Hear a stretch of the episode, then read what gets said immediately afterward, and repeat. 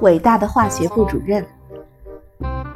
从麻省理工学院毕业的那年暑假，我想找个暑期工。之前我已经应征过贝尔实验室两三次，也拜访过他们。一九五六年诺贝尔物理奖的获得者肖克利在麻省理工的实验室见过我。每次到贝尔时，他总会带着我四周参观。我参观得很过瘾，但他们都没有录用我。我的教授替我写推荐信给两家公司，一家是包舒洛布公司，工作是研究透镜的光线进程；另一家是位于纽约的电气检验实验室。那个时候，没有人知道物理学家到底是什么，工业界更不会给物理学家提供任何职位。工程师可以，但物理学家呢？大家根本不晓得该怎么去用他们。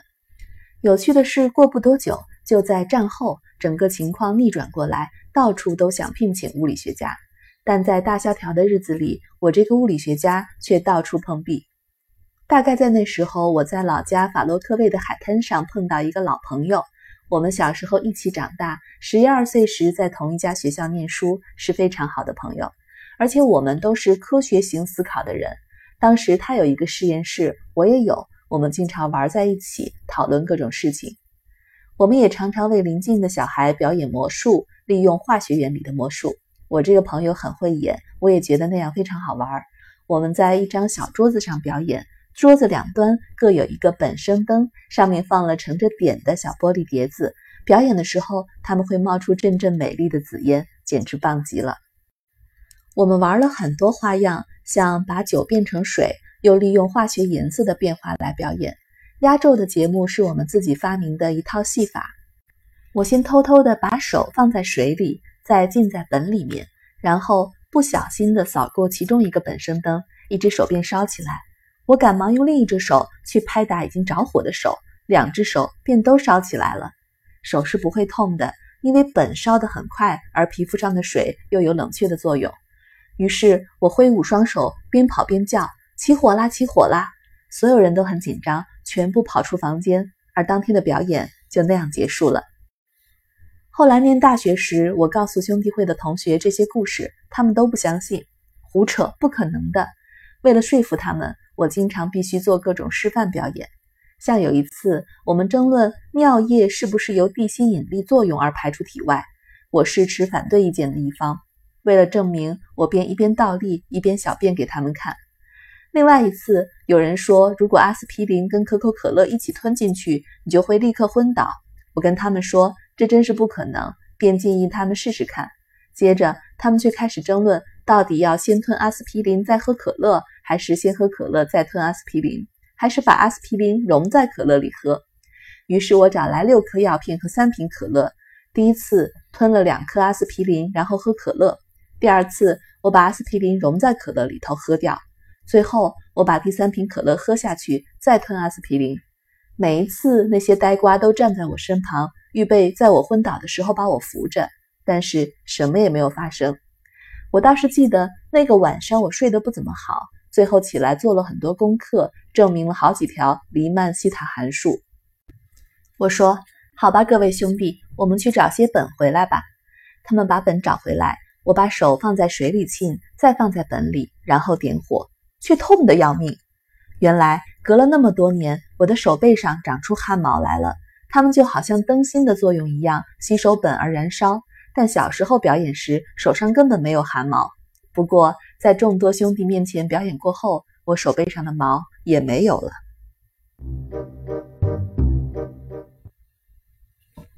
全冲化学家，我和那位同年老友在海滩上碰面之后，他告诉我，他现在懂得一套在塑胶上镀金属的方法。我说这不可能，因为塑胶不导电，你无法接上电线的。但他说他可以在任何材料上镀金属。为了要让我心服，他还捡起沙里的一个桃子的壶，说能在上面镀上金属。整件事情最好的是，他还安排我到他的小公司工作。公司位于纽约一栋房子的顶楼，全公司总共才四个员工。他的父亲负责筹措资金，是公司的，我想是总裁。我的朋友是副总裁，另外一个家伙负责推销，我则是化学研究部主任。我那不怎么聪明的弟弟负责洗刷瓶子什么的。公司内有六个金属电镀槽。当时他们的电镀程序是这样的：首先在硝酸银溶液里加入还原剂，再让由此产生出来的银沉淀在要镀的物体上，情形就好像在制造镜子一样。接下来把铺着银的物体放在电镀槽里，金属就可以镀到银上面。问题是，那层银会一直粘在物体上吗？答案是不会，它剥落的才容易呢。因此，在中间往往要多加一套手续，因材料而异。比方说，像电木，这是当时很重要的一种塑胶。我的朋友就发现，他只要先把电木喷砂打磨过，再把它放在氢氧化亚锡溶液里泡上几个小时，让溶液渗进电木表面的小孔，那么在电镀之后，银层就会牢牢地附在电木上。但是这个方法只适用于少数几种塑胶上，而当时新塑胶材料不断出现，比如说甲基丙烯酸甲酯，我们称之为亚克力的塑胶材料，开始时简直无法电镀；又像价钱便宜的乙酸纤维素，起初也是无法处理。后来我们发现，可以先把它放到氢氧化钠溶液里泡一下，再放进氢氧化亚锡溶液里，电镀效果就会很好。在那段时间里，我当化学家当的还蛮成功的。我的优势是我那朋友从未学过化学，从来没做过什么试验，他做的很多事情都是碰巧做对，无法重做一次的。我则把不同的材料的球放在瓶子里，把各种化学品倒进去，详细记录，因而找到方法能电镀更多种类的塑胶材料。我也试着简化他的方法。根据书上说，我改用甲醛为还原剂，因此能够立刻试出百分之百的银，而不是像以前那样，往往要等好一会儿才能收到溶液里的银。此外，在准备氢氧化亚锡溶液时，我在里面加了点盐酸，使得氢氧化亚锡能在水里溶得更容易、更快。这是我从大学的化学课上学来的。结果，以前要花上几个小时的步骤，现在只要五分钟就够了。可是我的试验不停地被担任推销员的家伙打断，因为他每次回来时都从正在争取的客户那里带回一些塑胶材料。往往当我把瓶子排好、全部做好标记时，突然他就说：“你要停下所有试验，先替行销部做这件超级案子。许多试验都要重做许多次。”有一次，我们碰到了前所未有的大麻烦，有个艺术家替人设计杂志封面，题材是汽车。他很小心地造了一个塑胶车轮，不知怎么的，这个推销员告诉他，我们什么都能电镀。艺术家便要我们把轮壳上镀上银，好让它闪闪生光。但是这种新型的塑胶材料，我们并不很清楚如何电镀它。事实上，那个推销员从来搞不清楚我们能镀什么，不能镀什么。他永远随便答应人家。我们的第一次尝试便失败了。这时候，我们要试着把轮子上的银弄下来。但那很不容易。最后，我决定用浓硝酸去溶解它。结果没错，把银层弄掉了，但同时也在塑胶上留下了许多坑洞。那种状况真的是深陷水深火热之中呢。其实，类似的水深火热试验，我们也做了不止一次。有一次，公司的其他人觉得我们应该在《现代塑料杂志》上刊登广告。我们有几样东西变度得很漂亮，在广告里看起来棒极了。公司也设了一个展示柜，里面放了几件东西，让来访的潜在客户参观。不过，没有人能够把广告上或者展示柜内的成品拿下来，仔细看看电镀部分是否牢靠耐久。有些确实镀得很不错，但基本上它们都是经过精心特别炮制的，不是平均水准的出品。暑假结束后，我离开了这家公司，到普林斯顿大学。而他们随即接到一宗大生意，做的是塑胶钢笔。于是大家又可以买到又轻便又便宜、银光闪闪的笔。那种笔的销路很好。看到周围的人带着这种笔走来走去，而且知道他们是从哪里来的，着实令人兴奋。但是他们公司处理这种塑胶的经验实在不足，又或是在处理塑料的填料上经验不足。大部分的塑料都是不纯净的，他们使用填料。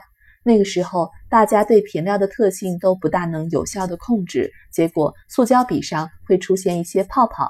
而如果你手上有件东西，它开始出现小泡泡，并且剥落，你会忍不住去弄它。因此，周围都看到有人撕笔上丢下来的金属碎屑。这个时候，公司陷入了紧急状况，必须想办法补救。我的朋友觉得他们需要一台大显微镜，可事实上他并不知道要看什么或者为什么要看。但这个盲目的研究却花掉了公司许多钱，最后他们还是没能解决问题，公司失败了，只因为他们接的第一宗大买卖居然大大的失败了。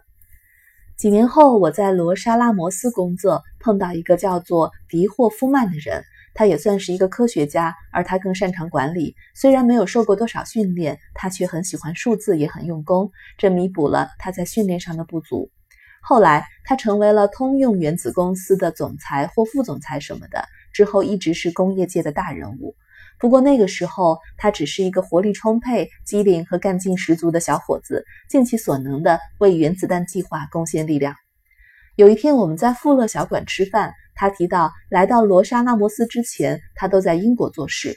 我问：“你在那里做什么工作呢？”“我是实验室里的研究人员，我研究塑料的金属电镀方法。”那你们进行的怎么样呢？